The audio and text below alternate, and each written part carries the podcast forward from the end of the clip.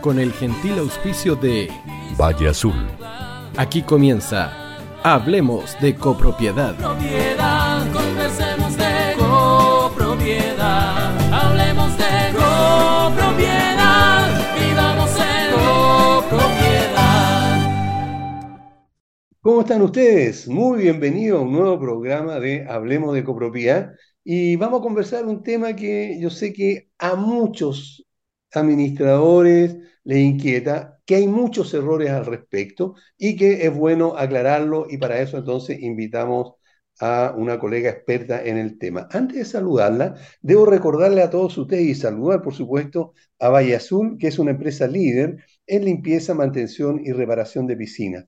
Deja en manos profesionales serios y responsables la mantención de tu piscina en condominio y particulares. Para mayor información, puedes llamar o escribir al fono WhatsApp más 56 961 206 001. Recuerda que en Valle Azul todos son expertos y están al cuidado de tu piscina. Y si quieres tener la seguridad y también la tranquilidad que los ascensores de tu comunidad estén funcionando correctamente, entonces Ingelif es la empresa que necesita tu comunidad. Ingelif es una empresa de mantenimiento en la que se puede confiar plenamente porque además está certificada por el MIMBU. Ubícalos en el teléfono 225-010-752. Recuerda que a pesar que se postergó, todos los condominios tienen la obligación de actualizar obligatoriamente su reglamento de copropiedad. Por lo tanto, te recomendamos que te asesores con expertos en el tema como lo es actualiza tu reglamento.cl. Ellos son abogados, expertos en copropiedad con más de 20 años de experiencia y te van a asesorar, te van a ayudar, te van a recomendar, te van a redactar también si tú quieres el reglamento. Recuerda, actualiza tu reglamento.cl, te va a ayudar a poder tener y cumplir con lo que dice la ley referente a la actualización que debemos hacer en cada una de las comunidades que administremos. Y por otro lado, eh, recordemos que cómo administrar condominios.cl es un portal de asesoría a comité de administración y administradores que incluye una serie de preguntas, o sea, de respuestas a las preguntas que tú puedes hacer. De hecho, hoy día se habilitó la sección consultas y respuestas de copropiedad, donde cualquier persona puede realizar sus consultas, las que serán respondidas por expertos en el tema que se esté consultando. Si tú vas a hacer una pregunta relacionada con la mecánica, te va a contestar alguien experto en el tema, o de ingeniería, o de copropiedad, etcétera, un abogado, todo ello, para que tu respuesta, eh, tus preguntas queden bien respondidas. Y ojo, que quienes se, eh, se, inscriban y tomen una suscripción de cómo administrar condominio.cl, si dicen que van de parte de Hablemos de Copropiedad, le van a regalar el libro eh, Guía Práctica para el Administrador de Condominios, que por supuesto sirve también para los comités de administración. Hay un montón de comunidades que se autoadministran, entonces también pueden ellos tener esta guía para eh, ser asesorados rápidamente o, o poder aclarar algunas dudas. Y los presupuestos, que un, que un lío para los, los administradores, con centrodegestión.cl se terminan. ¿Por qué? Porque ya no vas a necesitar andar buscando empresas para cotizar, sino que en centrodegestión.cl tú pones todos los datos que, eh, que requieres y los mismos proveedores te van a llamar inmediatamente, te van a, se a comunicar contigo para hacerte ofertas, para asesorarte, etc. Centrodegestión.cl, así que no te olvides. Bueno, estamos con Luisa Cortés, ya es conocida por todos ustedes o la gran mayoría porque ha venido varias veces al programa, además que ella es un referente en el tema de la copropiedad y es fundadora también de vivoencondominio.cl. Ojo, ingresen a este sitio, anótelo, vivoencondominio.cl. Yo sé que les va a gustar, yo sé que eso les puede servir muchísimo para apoyarse en las administraciones o usted, comité de administración, también para tener eh, apoyo especialmente contable eh, con nuestros amigos de vivoencondominio.cl. Bueno, eh, Luisa, qué gusto de tenerte en el programa nuevamente. ¿Cómo has estado? Hola Aníbal, muchas gracias. Muy bien. Gracias por la invitación nuevamente. Yo feliz de estar acá. Sí, y te lo agradezco mucho que siempre esté disponible para acompañarnos y también para aclararnos algunas dudas eh, que están relacionadas con tu profesión, también con tu especialidad como es el eh, ser contadora. contadora que además te has dedicado durante harto tiempo a eh, auditar edificios, ¿verdad? Así es. Mi segundo trabajo que, que tuve, eh, a los tres años después que me titulé, el, eh, fue esto de la administración de condominio. Ahí descubrí este mundo ya hace casi 20 años. Hace Y de ahí no me he 20. movido. Qué No creo que me mueva ya del rubro. Es que la verdad es que a pesar de todo es una actividad querible, ¿o no? ¿Qué dices tú? Sí, ¿Cierto? es, es querible, es interesante, tiene, tiene muchos matices, sobre todo el tema de, de relaciones humanas, un- a veces un poco complejo. pero, pero a nivel profesional es un súper buen desafío, porque las competencias que tiene que, que manejar un administrador son muchísimas. De hecho, eh, hace poco en- creo haber escuchado al- a una de las representantes de Chile Valora y lo dijo claramente, que a ella le llamó mucho la atención cuando hicieron el perfil del administrador, todas las competencias que, que tenía que manejar el administrador. Claro, claro que sí. Entonces, Com- eso lo hace muy atractivo. Claro, competencias, ojo, ah, que lamentablemente no todos la tienen los administradores y que es necesario que estén todos. Eh, capacitándose, buscando información y, este, y actualizándose, porque puede uno irse quedando atrás pensando en que ya sabe todo, en que conoce todo, y sin embargo, este, este rubro es muy dinámico, esta actividad, y eso significa entonces que hay que estar prácticamente a diario atento a, a lo que pasa con la copropiedad. ¿Estás de Sí. acuerdo en que el administrador debiera estar eh, continuamente capacitándose, Luisa? Sí, completamente.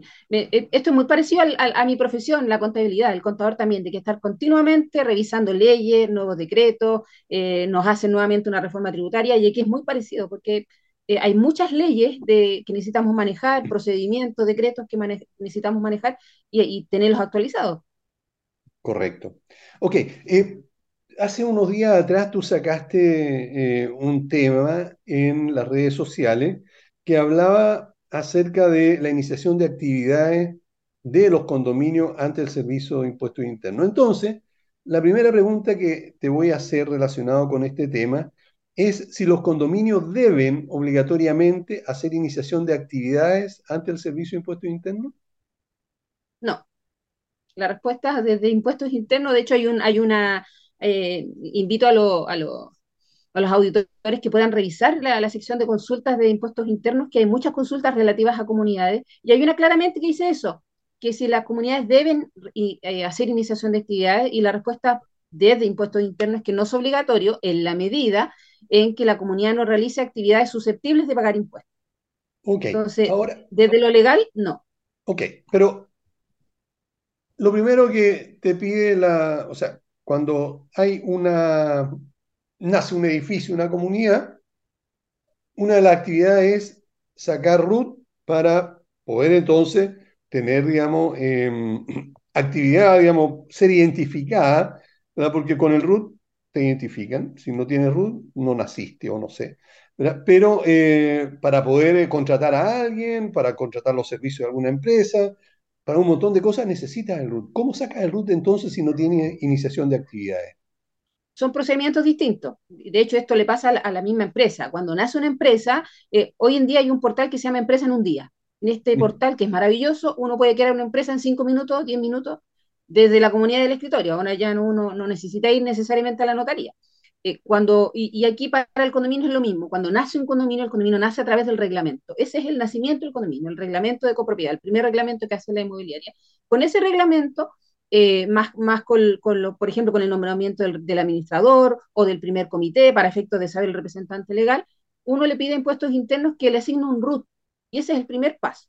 Y por eso hacía el, el, paralelo con la empresa. En la empresa claro. uno puede crear, el, crear la empresa en impuestos internos, pedir RUT y no necesariamente iniciar actividades de inmediato. Hay muchas empresas que, que, que hay, hay, personas que le sacan el RUT, pero por diversos factores nunca eh, finalmente hacen inicio de actividad. Oye, eh, a propósito de esto, te hago una pregunta porque eh, tuve un caso de un, de un, administrador que hizo algo así, me gustaría que tú pudieras aclararlo. Eh, justamente hizo la iniciación de actividades y pasó un buen tiempo antes que consiguiera su primera comunidad y él eh, formó la empresa en un día. Eh, desde que se inicia la, la empresa, de que, eh, digamos, Impuesto Interno te da el RUT, ¿verdad? yo eh, debería estar declarando si es que no he facturado esos meses que me, me, demoré en conseguir la primera comunidad? Sí, se declara sin movimiento. Se declara sin movimiento, pero hay que declarar. Hay que declarar. Estamos hablando de una empresa con una Sí. actividad económica susceptible de pagar impuestos, no de condominio. Correcto. Debe declarar sin movimiento. Porque si no lo hace, eh, en algún momento impuesto interno lo podía bloquear y le va a exigir los impuestos hacia atrás y aunque la persona lo declare, le van a cobrar multa por no haberlo hecho dentro del plazo que, que se dé.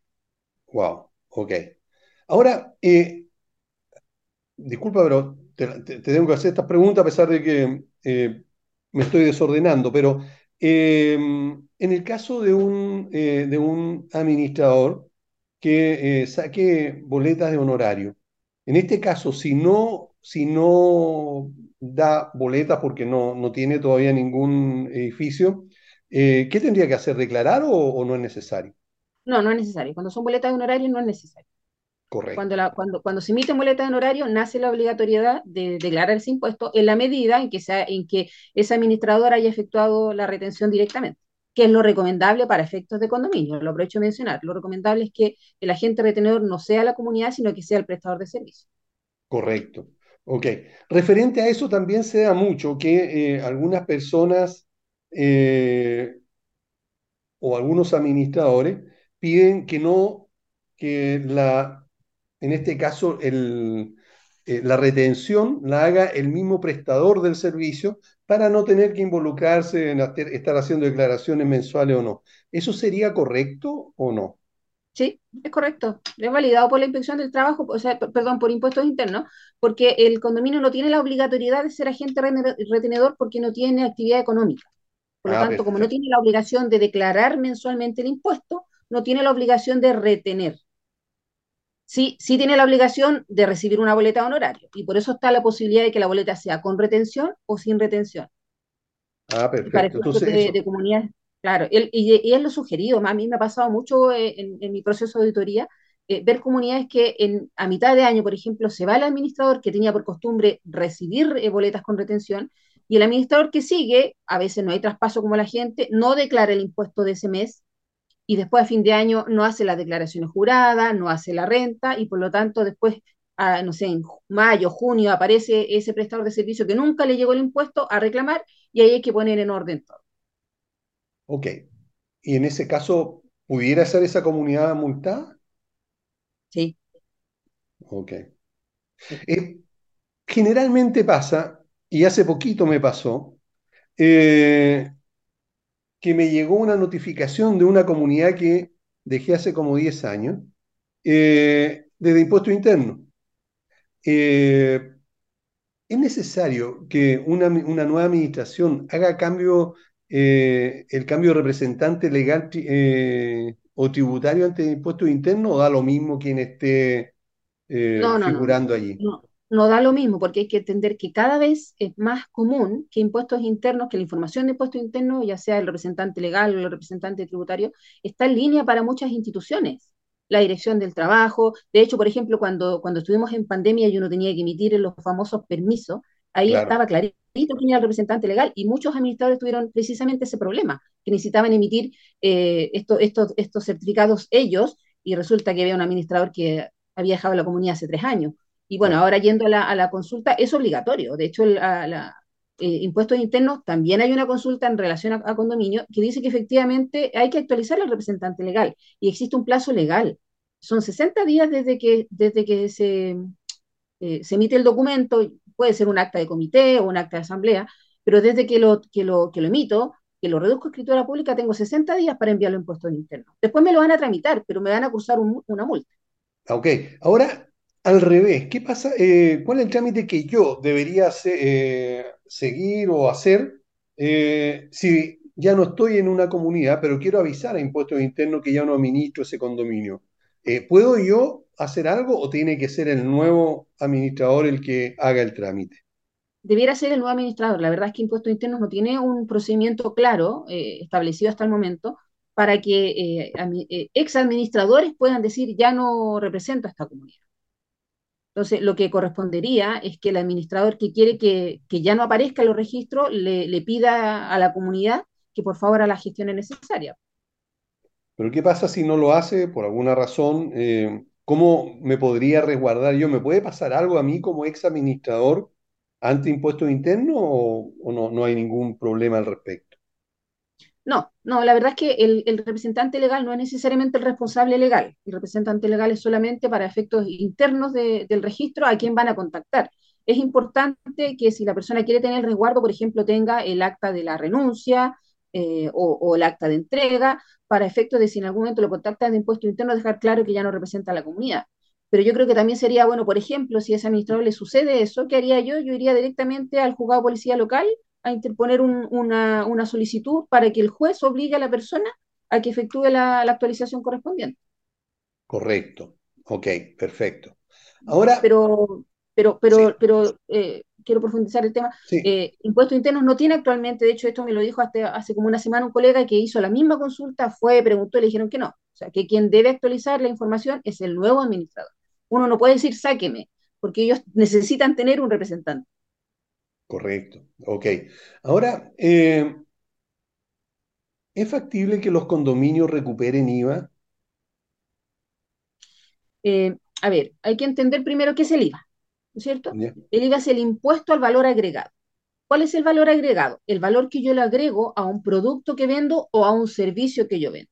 Yo compro eh, a 10 pesos y le, lo vendo a 15. Por lo tanto, yo pago ese IVA el impuesto al valor agregado a los 5 pesos de diferencia que estoy generando por este negocio. Y la verdad es que los condominios no son un negocio, ni siquiera prestan un servicio, eh, solamente están recuperando gastos que, que- ya realizaron. Por lo tanto, el código de actividad económica que, que uno generalmente ocupa, que es el Consejo de Administración, eh, no permite eh, hacer este tipo de movimientos para recuperar IVA. Además que si, si lo recuperáramos, tendría que tendríamos que recuperarlo contra una venta. Claro, Y la comunidad no tiene venta, no tiene factura de venta, no emite factura de venta. correcto. Ok. Eh, en el caso de los, eh, de los arriendos de espacios comunes, estos, eh, est- estos ingresos, por ese motivo, ¿deberían declararse ante impuestos internos o, o no es necesario? debieran declararse. La realidad es que cualquier ingreso extraordinario que perciba la comunidad debiera declararse ante impuestos internos. Ya, y eso eh, se haría por el valor total, o sea, ¿cómo, cómo, cómo registro? Yo ar- arriendo una antena, o sea, un- eh, la terraza o no sé, el techo de algún edificio porque tengo una antena de, de, de- de celulares, por ejemplo. Y ellos, esta empresa, una vez al año me hace una transferencia o me paga eh, el valor acordado. Eh, Esa, transferencia debiera ser respaldada con una factura, factura de venta o factura de compra eh, em- emitida por, eh, por parte de la empresa. Y con ese documento, en base a ese documento, la comunidad debiera tributar. Lo, lo normal o lo concreto es que no se hace, pero potencialmente se debiera hacer. Cualquier ingreso extraordinario que perciba la comunidad debiera declararse. arriendo de antenas, eh, a, veces hay empresas, eh, hay comunidades, por ejemplo, que tienen máquinas, estas máquinas dispensadoras y también les, les- ingresa algo extra. Hay eh, sectores, hay condominios que se quedaron con algunas bodegas que la inmobiliaria acordó entregársela o algún par de estacionamientos que los compró la, la comunidad. Y estos son arrendados a, residentes del edificio. Eh, y claro, ahí estamos hablando de valores bastante bajos, a lo mejor 30, 40 mil pesos mensuales. Eh, ¿eso también habría que declararlo? Sí, en, teoría hay que declararlo, pero a veces son valores tan bajos que no necesariamente van a pagar impuestos. Puede ser que el, que el, que el condominio finalmente quede exento de pagar impuestos, pero la comunidad cumplió con la obligación de declarar ese ingreso extraordinario que tuvo. Correcto. ¿Y habría que hacer algún abono por, eh, por ese, por ese valor? ¿Algún, hay que pagar algo mensualmente o no? Si se emite, si finalmente la comunidad decide emitir factura por ese ingreso extraordinario, en el mes había que pagar lo que se llama PPM, que es un aporte menor de ese ingreso que obtuvo la comunidad, y a fin de año, cuando se hace la renta, se paga el diferencial de impuestos en la eventualidad que la comunidad deba pagar. Si la comunidad no debe pagar, recupera ese PPM. Perfecto. Ok. Eh, ¿qué pasa cuando una administración no hace la declaración de renta que conversamos hace tiempo atrás eh, de los trabajadores? ¿qué le puede pasar a la comunidad o a la, administración? Eh, multa, multa. Lamentablemente, yo he ido pensando harto en esto y la realidad es que para efectos de impuestos internos y de dirección del trabajo, las comunidades son como una empresa cualquiera. Y, Claro, y- y es alguna crítica que en este momento podríamos hacerle al sistema, que no tiene un- una, una diferenciación de, de lo que es una, una, una figura sin fines de lucro, como es una comunidad que muchas veces tiene los pesos justitos, claro. pero el, el estándar o el, o el marco re- reglamentario es el mismo que para las empresas. Por lo tanto, lo que, le, lo que le puede pasar es lo mismo que a cualquier otra empresa que Impuestos Internos eh, a- eh, ordene, por ejemplo, una revisión eh, tributaria de todos los ingresos de la comunidad y además eh, obligue a la comunidad a hacer esta declaración jurada y cobrando la multa respectiva. Pero ma- yo creo que más que, más que la, la misma, el, el mismo impuesto interno, el mayor problema uno lo tiene con, con la persona afectada, porque no es solo que no declaro. La declaración, las declaraciones juradas son eh, la preparación previa para la renta de las personas, de los trabajadores. Entonces, si yo no declaro una renta o la declaro mal, eh, estoy afectando a un prestador de servicio o, a un trabajador que le retuve un puesto o a un prestador de servicio que ese impuesto que le retuve no lo pague. Y por lo tanto, generalmente ahí es donde eh, comienzan los problemas. correcto. Ok.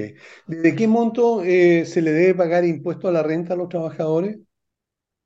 El, el monto, lo, lo traje anotadito, es de 825.620 como base tributable. La base tributable es el impuesto, es el monto, el sueldo imponible, menos la- los descuentos previsionales. Correcto. Ok. O sea, so- sobre ese Entonces, valor de ya, 825.620, eh, uno comienza a pagar impuestos. correcto. ¿Y cuánto es lo mínimo de impuestos que se podía pagar por esa cantidad? ¿Por los Yo he 800 y tanto? visto impuestos de 600 pesos, 1000 pesos. Ah, ya. Ok. ¿Y eso se le descuenta al trabajador o debería pagarlo el, el empleador? No, no, se le descuenta al trabajador, vale la liquidación de sueldo. Lo normal es que las comunidades no, no, no se ven afectadas mucho por este impuesto porque es un valor alto para, el- para la renta que normalmente se maneja en comunidades, pero generalmente los mayordomos son los que suelen tener algo de este impuesto.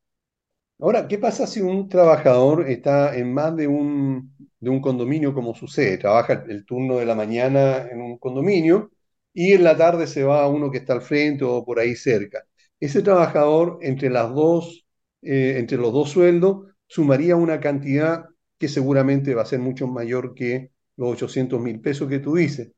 Eh, ¿quién debería, quién de las dos comunidades debería pagar, eh, debería, digamos, hacer la declaración para eh, pagar este, este impuesto? Ninguna. Si ninguna de las dos, eh, la persona percibe menos de ese monto, ninguna de las dos. Solamente uno, uno descuenta en base a los ingresos que uno paga, no, no que le pagan otros empleadores. Pero cuando hace el cruce de impuestos internos, y por esto es importante las declaraciones juradas, al momento de hacer la declaración jurada, estos dos empleadores van a presentar la declaración jurada de sueldos para impuestos internos, impuestos internos los va a sumar y va a decir, oh, oh, oh, esta persona está ganando, no sé, un millón de pesos mensuales como base tributable, y cuando este trabajador genere su renta, le va a, le va a aparecer a pagar.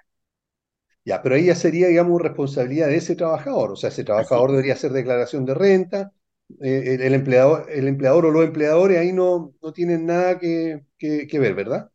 No, no tiene nada que ver. Uno debe cumplir con la obligación de presentar las declaraciones juradas de sueldo, y hasta ahí llega la obligación del empleado. ¿Y qué pasa si en una comunidad yo tengo un trabajador que a lo mejor es mayordomo y ha hecho hora extraordinaria, etcétera, y tiene, y tiene un sueldo superior a esos 800 mil pesos? eh, y, y el empleador no le hace ese descuento al trabajador, o sea, no le descuenta mensualmente el, el- el impuesto a la renta, aunque sea pequeño. ¿Qué pudiera pasar ahí al empleador o, o- o qué acciones podría tomar la el Servicio de Impuesto Interno? Eh, lo más seguro es que la declaración jurada salga observada, porque recordemos que todo lo que es renta, todo lo que es sueldo, el empleado lo informa en la declaración jurada. Por lo tanto, el sistema que está súper automatizado debiera eh, en algún momento levantar la alerta y decir que ese mes ese trabajador tendría que haber tenido descuento de, de, de impuesto y no lo tuvo. Entonces, la única forma de subsanar eso sería modificando el formulario 29 de ese mes y, modificando también la declaración jurada. pero en ese momento podría levantar la alerta de impuestos. Correcto. Eh, pasando un poco ahora a los trabajadores, eh, aprovechando un poco de tu, eh, de tu gentileza, va a cambiar el sueldo mínimo y hoy día va a ser de 500 mil pesos. Eh, ¿a contar de cuándo sería esto y, y qué pasa si en este caso el trabajador con esto supera, digamos, el valor eh, eh, mínimo para pagar impuestos? Eh, bueno, el, el- el cambio es gradual. Vamos a llegar a los 500 mil pesos en un año. en mayo debiera cambiar. Esto no está aprobado todavía, según lo que yo entiendo, pero, Ya, pero según los políticos está como, como lista el, el acuerdo. Eh, en este momento están 410 mil, en mayo debiera ser 440 mil, en septiembre debiera ser 460 mil y el otro eh, año, en mayo nuevamente, debiera ya estar en 500 mil pesos como base. ¿ya? Mi llamado a las comunidades, y se lo he transmitido a varios colegas con los que yo generalmente converso, es que aquí se tiene que comenzar a acabar un poco esta, esta mala práctica de que creyendo que voy a pagar mil horas extra, eh, bajo el base y coloco bonos extraordinarios. ¿Ya? Esto es una práctica muy utilizada a nivel de condominio, por eso muchos trabajadores hoy día tienen el mínimo, pero si uno mira su liquidación, tienen dos o tres bonos de fácilmente 60, 70 mil pesos, que, que quizás ya totalicen 500 mil. Pero esas comunidades, como no previeron esta, esta, esta, eh, este sistema, este cambio tan relevante, van a tener que ahora cambiar sí o sí el base y no pueden tocar los bonos. Y por eso no es buena medida eh, aumentar el líquido de la gente con bonos no imponibles, porque esos bonos no los puedo sacar. Una vez que ya forman parte del sueldo del trabajador, que ya son un llamado derecho adquirido, no los puedo llegar a eliminar. Y sí tengo la obligatoriedad de aumentar el base. Ahora, eh, pensando en esto mismo, eh, Luisa, una persona que, un trabajador, digamos, que está recibiendo, de acuerdo a lo que tú estás diciendo, digamos, a lo mejor tiene un sueldo de 420 mil pesos, pensemos. Pero tiene un bono de, responsabilidad de 50 mil pesos, tiene otro bono de, de cualquier otra cosa por otros 50 y está en los 550 aproximadamente, pensemos. Eso yo no podría ahora sacárselo y dejarlo, eh, eh, sumarle todo eso sin descontarle, por lo tanto son 550, va a seguir ganando 550, pero estaría dentro del bono de, o sea, dentro del, del sueldo mínimo. Se puede, pero ese trabajador tiene que estar de acuerdo, tiene que firmar el anexo. Debe haber un anexo eh, donde las partes acuerdan eliminar el bono con esta fecha y aumentar el sueldo base. No, no se puede imponer. No se puede imponer. Ok. Claro, porque evidentemente que si el trabajador no está de acuerdo, eso no se va, eh, no, no se va a hacer, digamos, él puede reclamar ante la dirección del trabajo, ¿no? Sí, por eso la idea era prepararse antes. Por eso la idea era más o menos cuando hace, esto no es nuevo, la verdad, este tema de que va a llegar a 500 el sueldo, se viene conversando hace un año, quizá un poco más. Claro, Entonces, por, por eso siempre la, la- el llamado fue a que si quieres aumentar el sueldo, hazlo al base. No, no inventemos más bonos. ¿Por qué? Porque sabíamos que se venía esta obligatoriedad, para que después el impacto sea bastante menor, porque ya tenemos demasiado impacto en el gasto común como para sumarle algo más. Y esta es la realidad. Esto va a ser eh, un fuerte impacto para muchas comunidades, porque hay muchas que pagan el mínimo, como, le- como lo digo. claro, correcto. Ok. Bueno, eh, no quiero eh, terminar el, el pro- eh, eh, tu entrevista sin eh, hacerte la consulta, a pesar de que otras veces también te lo he preguntado. ¿Tú prestas servicio contable a las, a las comunidades o a los administradores o a ambos? A ambos. Correcto. Ok. ¿Y a las comunidades qué servicio pudiera prestarle? Normalización tributaria, auditoría, eh, conciliaciones bancarias. Hay muchas comunidades que no tienen las conciliaciones bancarias al día, entonces también eh, son parte de mis competencias que puedo realizar. Ok. ¿Y dónde te pudieran ubicar algunos de los auditores que quisieran hacerte alguna consulta relacionada con este tema o derechamente cotizar tu servicio o tomar tu servicio? Voy a dejar mi teléfono, ¿Sí? más 569-6599-5675. Perfecto. Ok. Bueno, Hay un, hay un detallito que me gustaría decir antes. sí, por favor. Que tiene que ver con, con, la pregunta inicial que me hizo de la obligatoriedad de hacer eh, inicio de actividades. Si bien no es obligatorio para impuestos internos, la realidad es que eh, hoy, hoy por hoy muchas instituciones están pidiendo el inicio de actividades de, la, de las comunidades para diversos trámites. Por ejemplo, para la visa definitiva de los trabajadores. Eh, ah. Están pidiendo la carpeta tributaria y el inicio de actividades. Previred, por ejemplo, cuando no tenemos la clave y necesitamos urgentemente que nos den las claves, está funcionando bastante rápido cuando le enviamos a Previred el inicio de actividades y la carpeta tributaria. Y no podemos obtener carpeta tributaria si la comunidad no tiene inicio de actividades. La caja de compensación, la mutual, todas estas instituciones están pidiendo este tipo de documentación. Por lo tanto, eh, si bien, eh, eh, por ejemplo, otro tema, cuando, cuando Impuestos Internos lanzó este beneficio, esta subvención para las empresas que estaban pagando por el sueldo mínimo cuando se actualizó la vez anterior, precisamente le pedían a las comunidades tener inicio de actividades. Entonces, extrañamente, Impuestos Internos dice no es obligatorio, pero para acceder a ese mismo beneficio había que tener inicio. Entonces, aunque no sea obligatorio, sí es práctico, podríamos decir, porque podría convenirle a la comunidad en algún momento eh, tener hecha la iniciación de actividades. Y la verdad es que no afecta en nada. Si lo, lo, más importante que uno tiene que tener la precaución es asignar la actividad económica que corresponde, porque esto también es una falencia de puestos internos. Hay muchas comunidades que eh, años atrás, cuando uno creaba las comunidades, creaba, solicitaba el RUT, cuando uno solicitaba el RUT, de igual manera por, por sistema a uno le tenían que asignar la actividad económica. Correcto. Y hay muchas comunidades que tienen actividad económica que no corresponden a comunidades. Muchas, sí. Muchas. Y eso, eso es algo que uno, a medida que uno va tomando comunidad nueva, tiene que revisar y actualizar por la que corresponde.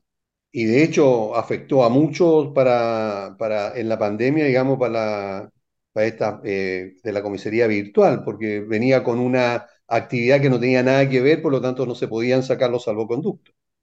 Así es. Yo tengo una Así base es. de datos. Yo en algún momento pedí información a través de la ley de transparencia. ¿Ya? Me gusta harto esto. Entonces, dos veces he hecho eh, esta solicitud. Una de, la, de, las veces pedí la información de todos los condominios de, de, Chile. Estoy hablando hace siete años. Y después otra vez pedí la misma información y ahí me llegó la base con la actividad económica que tenían las comunidades. Y por eso lo hablo con base. Perfecto. Porque yo abro ese archivo y se ve de todo. Ok. Bueno, eh, muchísimas gracias, eh, Luisa, por haber estado con nosotros. Eh, espero volver a, a, a, que acepte una nueva invitación porque hay otros temas que también me interesa muchísimo que pudiéramos conversar. Súper. Ok. Gracias por la invitación nuevamente. No, gracias a ti. Y ustedes no se vayan porque volvemos inmediatamente. No te vayas. Volvemos después de una breve pausa comercial. Disfruta en la sintonía de la hora. Personaliza tus ideas con Estampados MG. Una excelente alternativa para estampados de poleras, tazones, cojines, delantales y mucho más. Especializados en personalizar recuerdos para todos los fanáticos del fútbol y clubes de fans. Encuéntranos en Facebook y Twitter como arroba estampadosmg. Despachos a todo Chile. La mejor opción de precio y calidad la encuentras en Estampados MG. Estudio Jurídico Global Use. Especialistas en Derecho Laboral, Civil y de Familia. Contamos con una vasta experiencia en temas relacionados con el derecho del trabajo. Autodespidos, fuero maternal, despidos injustificados. En Global Use tenemos la solución. Que los problemas no te quiten el sueño. Protege a tu familia de los imponderables de la vida. Tenemos la solución concreta al precio justo. Para mayor información, escríbenos al correo contacto arroba globaluse.cl. Estudio Jurídico Global Use. Estamos al servicio de la gente.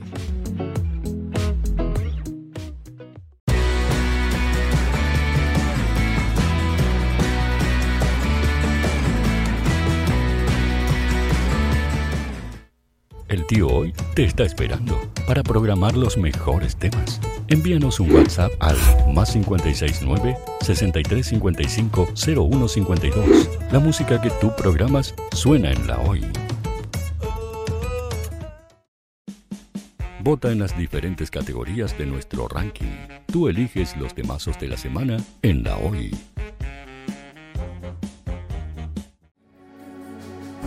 Tu opinión nos interesa. Escríbenos al mail radio o visita nuestras redes sociales. Somos La Hoy, la radio oficial de la fanaticada mundial.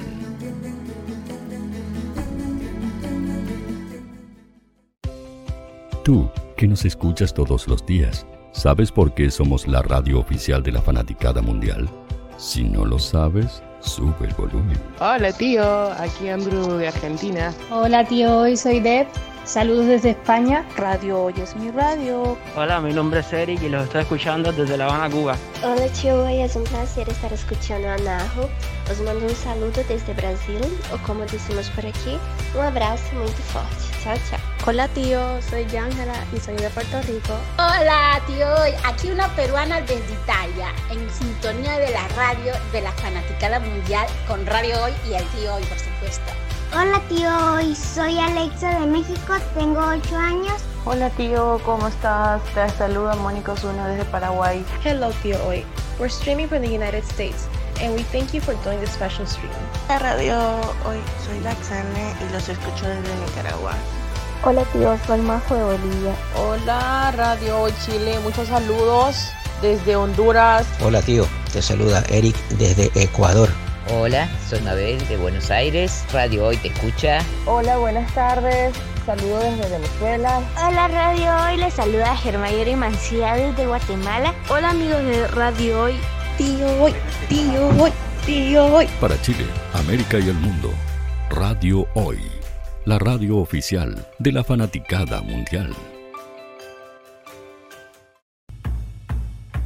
El área deportiva de la Hoy está todos los fines de semana reporteando, transmitiendo y llevándote la emoción del fútbol. Hoy Deportes, con el fútbol nacional e internacional, campeonato chileno, primera B y fútbol femenino. Sintonízanos sábados y domingos por www.hoydeportes.cl y todas nuestras redes sociales. Porque somos la, pasión que desborda sus sentidos.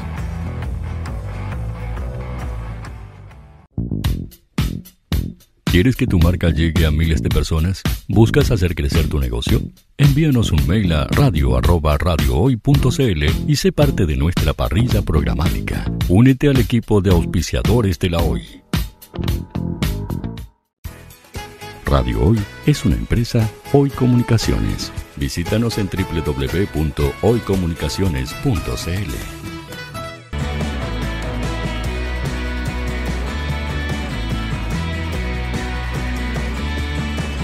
Para Chile, América y el mundo, Radio Hoy, la radio oficial de la fanaticada mundial. Ahora sí, quiero eh, presentarles y saludar a Manuel Grajales, el gerente general de, de MGT. Manuel, un tremendo gusto de tenerte en el programa. Muchas gracias por aceptar la, la invitación. Muchas gracias, muchas gracias a ustedes por la invitación.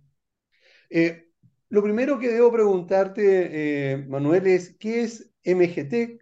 ¿Qué servicio ofrece y cuánto tiempo llevan en el mercado?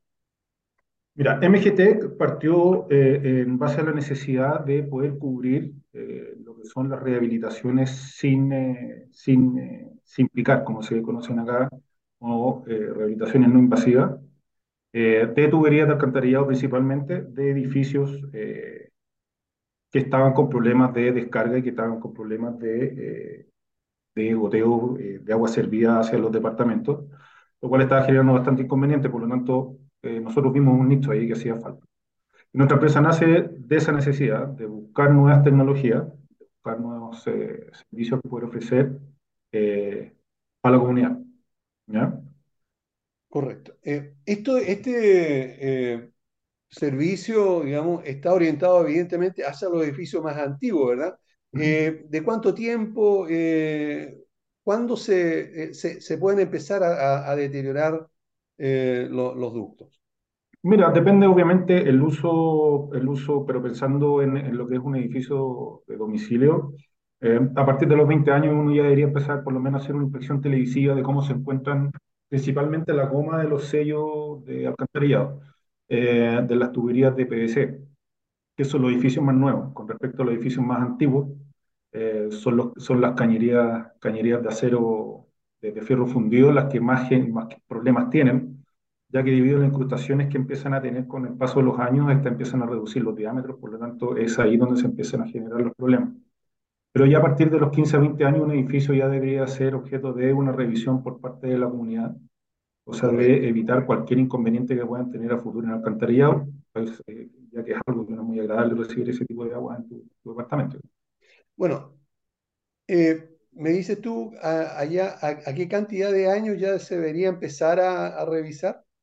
A los 15, 20 años debería empezar a revisarse ya con inspecciones televisivas todo. Esto, de los, de los 55 mil edificios que hay eh, hoy día en Chile, yo creo de que más de, más de 45 mil eh, tiene más de 20 años. Por lo tanto, yo creo de que hoy día esa es una tremenda necesidad que hay en las comunidades. durante mi transcurso, en el, transcurso de mis administraciones, me he encontrado con edificios, estamos hablando de años atrás, que tenían 30, 40, 50 o más años. Y existían, digamos, estos ductos de fierro, estos ductos, digamos, de, de, de mucha estructura. Eh, ¿Cómo se puede solucionar eso? Porque a veces, ¿verdad? Eh, estos, ductos eh, prácticamente son como un colador, o sea, sale mucha agua, se filtra mucha agua por, por, por, por esto estos lugares y va perjudicando, digamos, el resto del, edificio, porque lo va humedeciendo, etc. Eh, ¿Cómo es el trabajo que se puede ejecutar en estos edificios tan antiguos? Mira, a ver, lo primero que se tiene que hacer es una inspección televisiva para encontrar dónde están los daños y qué calidad estructural tiene esta cañería o tubería. ¿ya? Después de esto lo que se hace es una limpieza con equipos mecánicos, que principalmente se hace a través de agua y también con equipos mecánicos que son cadenas y diferentes elementos que uno va limpiando esta, esta, esta cañería con la intención de poder devolverla a su diámetro original de alguna forma, ¿ya? Entendiendo que todo esto también es parte de óxido, por lo tanto las paredes y tubos están empezando, ya están bastante delgadas, y este trabajo tiene que ser hecho con bastante cuidado, ¿ya?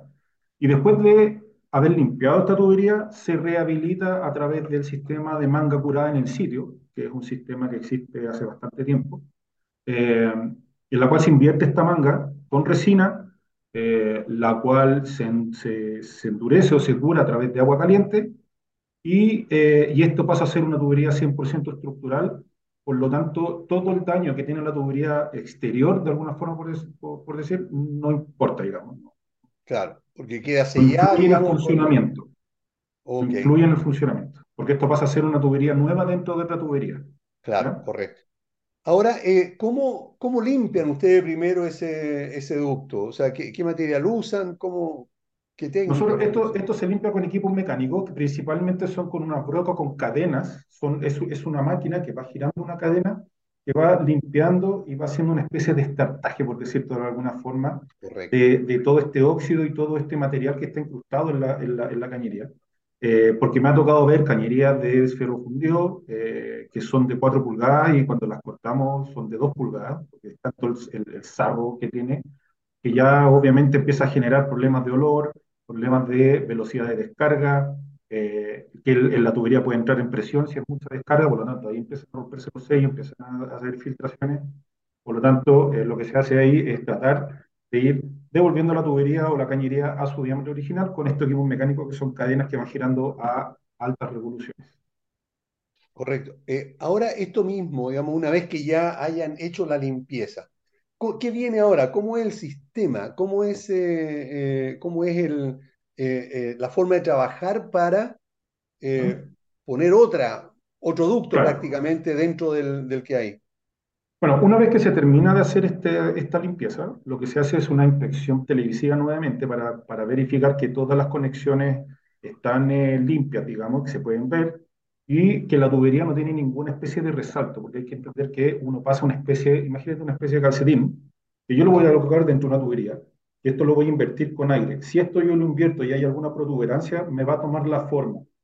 Entonces, una de las cosas principales que hay que hacer es limpiar esta tubería, que de hecho es el trabajo más lento de todo el proceso por el cuidado que hay que tener. ¿ya?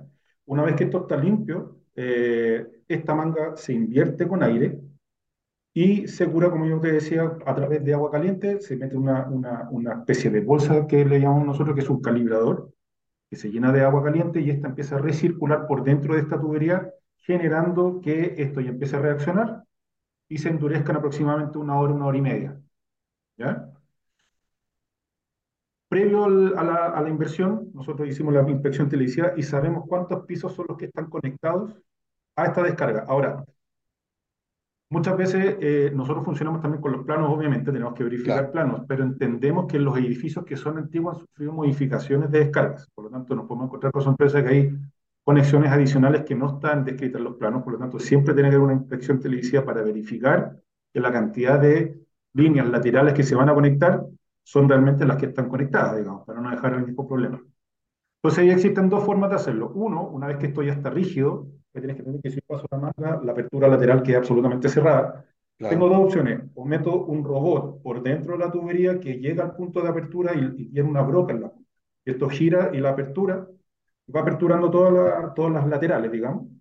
O en su efecto, por cada piso, para estar seguro, tú sacas un artefacto, un WC, por ejemplo, y entras por la tubería de ahí y vas aperturando estas conexiones. Y eso es lo que, y ese es el proceso de, de rehabilitación. Como te decía, lo más lento en la limpieza se demora dos días, dependiendo de la altura y dependiendo de la cantidad de suciedad que tiene. Eh, pero lo bueno de la limpieza es que yo no necesito que la gente deje de, ir a, de, utilizar el alcantarillado. ¿ya? Esto no es tema. en el proceso de rehabilitación, sí ahí se pide que por favor no, no, no utilicen el alcantarillado porque genera que la manga o no se cure, no se quede rígida, eh, y además van a tener problemas de desagüe en su, departamento. Correcto. Eh, ustedes señalan que eh, esta rehabilitación la hacen sin excavación, pero, pero ¿cómo ingresan? ¿Qué se entiende eso? ¿En, ninguna parte ustedes hacen, hacen, digamos, alguna perforación para...? No, por lo general en los edificios que hemos visto, la, y la mayoría llegan con sus ventilaciones a la cubierta, por lo tanto se puede comenzar desde ahí los trabajos. Ahora, se entiende que hay también unos desvíos de, las líneas de, alcantarillado que no llegan a la cubierta, por lo tanto hay que buscar registros eh, que deberían tener. Ahora, cuando no tienen, eh, ya ahí tenemos que empezar a conversar con, eh, con el propietario o con los administradores, decirle, mira, estos edificios son más antiguos, pero por lo general lo que se puede hacer también es de abajo hacia arriba, que no se, se ha podido hacer. Es más complejo, pero se puede hacer que es, por ejemplo, de un subterráneo, de un punto donde está el estacionamiento, donde pasan las cañerías, ahí se corta y se puede hacer de ahí hacia arriba. Ok. Ahora, eh, ¿cuánto demora el proceso eh, completo en un edificio, no sé, de 10 pisos con 100 unidades? ¿Cuánto podría demorar? Mira, hablando por, por descarga, eh, para que se entienda por, por, cada una de las descargas que tiene, mira, la limpieza, dependiendo cómo está, puede ser dos días, dos días y medio, y la rehabilitación es un día. Ah. ¿Ya? Entonces la alcantarillado deja de funcionar eh, y la rehabilitación debería ser en menos de un día, pero siempre tomamos en consideración un día por cualquier eh, tema imprevisto que pueda, que pueda suceder, pero, ese, pero eso es el tiempo que se demora. ¿Con qué material trabajan ustedes? Porque todavía no, eh, ¿cómo podemos explicarle a nuestros auditores eh, lo que se hace dentro del tubo para que se entienda?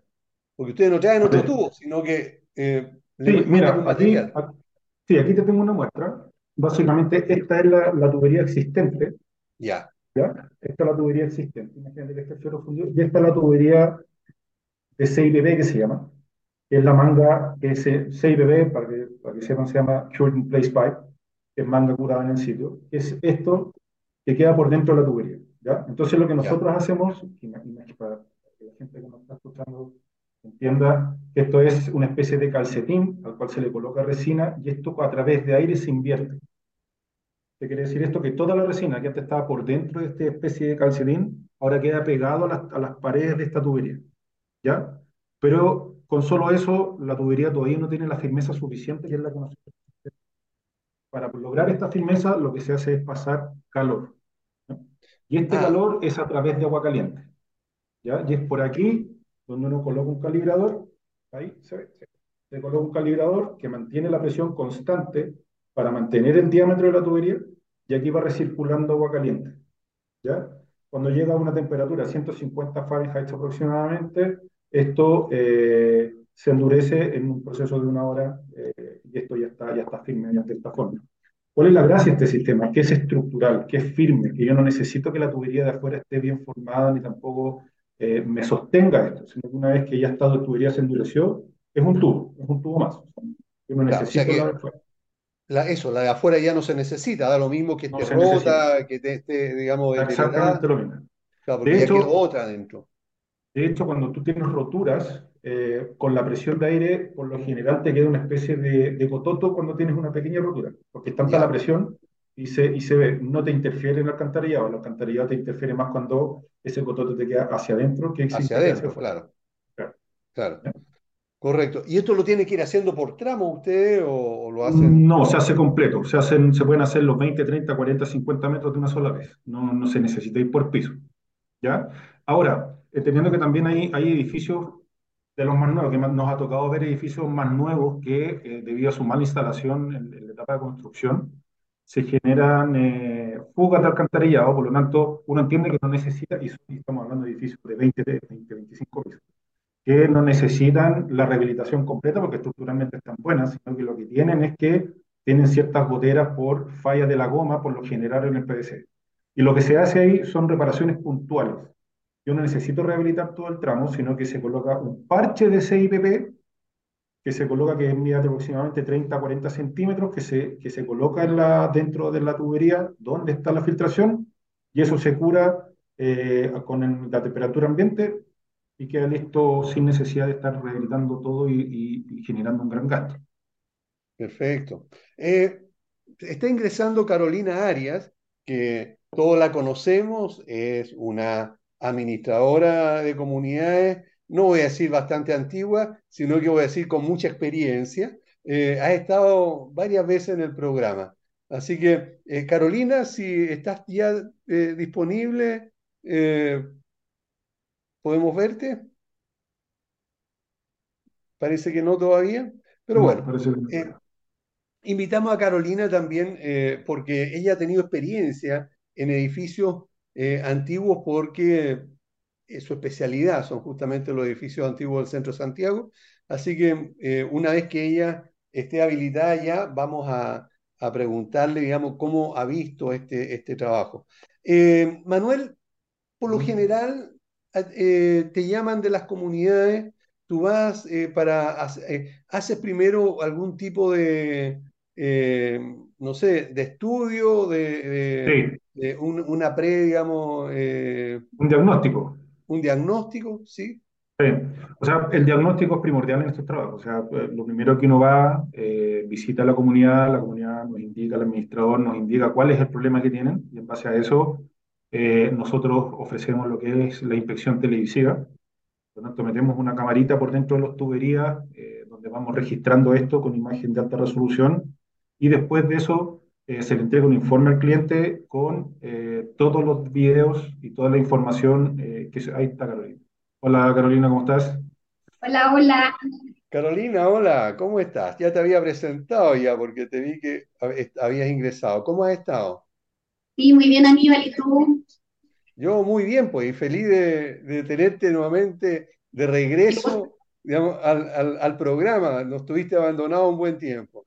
Un año por lo menos. Un año por lo menos, ¿eh? nos tuvo castigado.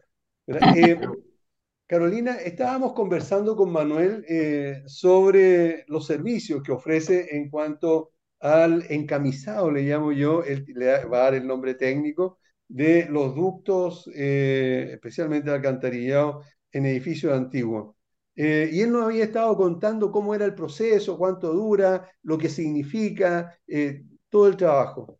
Nosotros tenemos entendido, porque tú así nos comentaste, de que tú ya has tenido experiencia con este tipo de trabajo, ¿verdad? La, experiencia que tengo es con Manuel Grajales, buscando la solución a poder reparar las verticales de edificios antiguos a, menor costo y con una nueva tecnología, encontramos el sistema que ofrece Manuel. Correcto. Y si me preguntas a mí, el costo por reparación de vertical por piso en promedio son 7 millones de pesos y en comparación con la tecnología nueva, que es sin picar, sin ingresar al departamento, sin hacer daños en, en los departamentos, es mucho menor. Claro. Eh, Carolina, tú, eh, por tener experiencia en edificios antiguos, eh, yo creo que te habías enfrentado muy seguido a este, a, este tipo de problemas. Eh, ¿Cuáles son las principales desventajas que tiene el que estos ductos estén, estén tapados, estén rotos? ¿Cuáles serían las desventajas para la comunidad de seguir, de tener este tipo de problemas? el uso cotidiano de sus artefactos, por ejemplo, lava, lavaplatos, las descargas de la lavadora, descargas de WC, descargas de tina. Los vecinos empiezan anunciando el problema cuando tienen tapados sus descargas, sus desagües. No les baja el agua de lavaplato, no corre el baño, el agua de la tina se queda estancada. Y ahí tú ya tienes la crónica de una muerte anunciada que es de la bola vertical. Y en los edificios antiguos, que son, por ejemplo, estos son del año 50, las verticales tienen un diámetro de 110, pero con el uso quedan de 30. Entonces, tú tiras una toallita húmeda o cualquier cosa que sea con volumen, queda tapada en la vertical. Y te ha tocado. Y de ahí el problema es general porque se inunda el departamento que es el que tiene el problema y de ahí baja toda la inundación a los pisos inferiores. Claro, o si tú estás muy arriba, y esto pasa en el segundo piso o en el tercero, El, el, el, piso siguiente se puede ver afectado en que empieza a salir, digamos, la agua servida, por la tina, eh, por, por, por, por, eh, por, el water incluso, eh, pueden, pueden salir. Ahora, cuando, cuando sucede esto y te dan un presupuesto, como en el caso de, de, de MGT, ¿cómo, cómo se, se traspasa la información al, a la comunidad. ¿Quién debe tomar la decisión? ¿Una asamblea o la puede tomar el propio comité de administración de acuerdo a la ley? Mira, en mi caso, las comunidades son bastante organizadas, entonces ellos ya tenían previsto estos temas y tenían aprobado por asamblea un monto determinado por piso para solucionar el problema de los verticales. Correcto. Eso es cuando tú tienes presidentes participativos que se involucren con la comunidad. Sin embargo, el comité también tiene la, la, facultad. de poder aprobar. Ahora, tú lo piensas entre romper muros y todo, que es un costo mucho mayor, hay que consultarlo, pero con esta tecnología yo te digo que no sé si puedo dar precios, pero dentro de los presupuestos que yo tengo, con 10% del valor total de lo que te saldría reparar una vertical con maestros picando Claro. Ahora, eh, Manuel, cuando, cuando te llaman, es por lo general, digamos, porque en Chile nos pasa esto, digamos que nosotros, digamos, eh, somos, reaccionamos más que, hacemos, más que prevenimos. Por lo tanto, cuando tú llegas a un edificio, lo más probable es que te encuentres, ¿verdad? Que hay, que hay gotera, digamos que ya está roto, que ya hay problemas serios en esta, en, esta situación. Eh, ¿cómo, cómo, cómo puede enfrentar esto cuando la comunidad está con escaso dinero o cuando se encuentra que está en una situación, digamos, que no puede pagar, digamos, en un 100% el presupuesto de, eh, al contado? ¿Cómo, ¿Cómo manejas tú esa situación? Mira, a ver, todo, obviamente todo es conversable, entendiendo cuáles son las dificultades que tienen, y se, y se trata de ofrecer diferentes eh, métodos, entendiendo que una cañería eh, de ferro fundido, cuando ya está en mal estado estructural, lo recomendable es repararla en su totalidad. Eh, se entiende que a veces el presupuesto de las comunidades no, no completa el costo total de, la rehabilitación, por lo tanto lo que se ofrece ahí son reparaciones puntuales para evitar que esto siga goteando. Y conversar con ellos y decirle, mira, sabes que puede existir, que creo que lo hablamos con Carolina en uno de esos edificios, que si bien es cierto, se mantiene en buen estado porque tiene una persona semana a semana o cada dos semanas que va revisando este alcantarillado, eh, la comunidad decidió rehabilitar una descarga de alcantarillado cada año. Por tanto, la carga no es tan grande, pero también hay otros edificios que no han hecho nada durante, durante su construcción dentro de los años que tiene funcionando. Por lo tanto, Ahí lo que se ofrece es tratar de acomodarse dentro de la, de la realidad que tiene la comunidad y se ofrece, un abanico de soluciones. Y ahí ahora, ahora eh, Manuel, esto mismo eh, pasa muy seguido, eh, que la gente prefiere ir parchando de a poco, cuando yo creo que eso a la larga o, a la, o, a la, corta, le va a salir muchísimo más caro que hacer el trabajo de una manera eh, continua y, y, y, terminada. Digamos, ya, si vamos a hacer la vertical número uno, que sea completa y no de los tres primeros pisos y después dos y, después otro. ¿Crees tú que, eh, de acuerdo a la cuenta que sacas, esto es la razón o...? Sí, absolutamente, absolutamente. Eh, hay que tomar en consideración que cada filtración que tiene el alcantarillado es un daño a algo, ya sea a los, a los, a los lugares comunes del edificio, ya sea un departamento, hay un impuesto asociado, eh, está reparando a cada rato, eh, toma, tiene las molestias, eh, tiene la urgencia, por lo tanto, tienen que entender que este, este sistema en particular se toma como un sistema preventivo de daño alcantarillado más que de reparación, más que reactivo. Esto es preventivo. Eh, pero se entiende que estamos, estamos tan atrasados con esto, entendiendo y, eh, que esto existe del año 70, 71 fue creada esta tecnología. Eh, hay muchos edificios que están antiguos, hay muchos edificios que están con problemas, por lo tanto, hay que empezar por ahí, empezar a inspeccionar, empezar a limpiar, empezar a rehabilitar. Pero efectivamente, como tú dices, a la larga estar haciendo esta mezcla de, porque me ha tocado ir a edificios donde está una mezcla de materiales porque el conserje o la persona que está agarraron lo que tenían para poder salvar una situación que al final lo que va generando son más inconvenientes. Correcto, ok. Bueno, eh, quiero darte las gracias, Manuel, por habernos acompañado. Eh, también Carolina por eh, retomar, digamos, la presencia al programa Hablemos de Copropiedad y darnos tu testimonio referente a esto.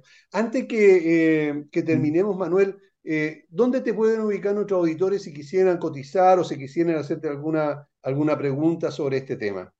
Si no, me llaman a, mi teléfono, que es el más 569-780-7409, y nos pueden escribir ya sea contacto arroba mgtech.cl o mgrajales arroba mgtech.cl.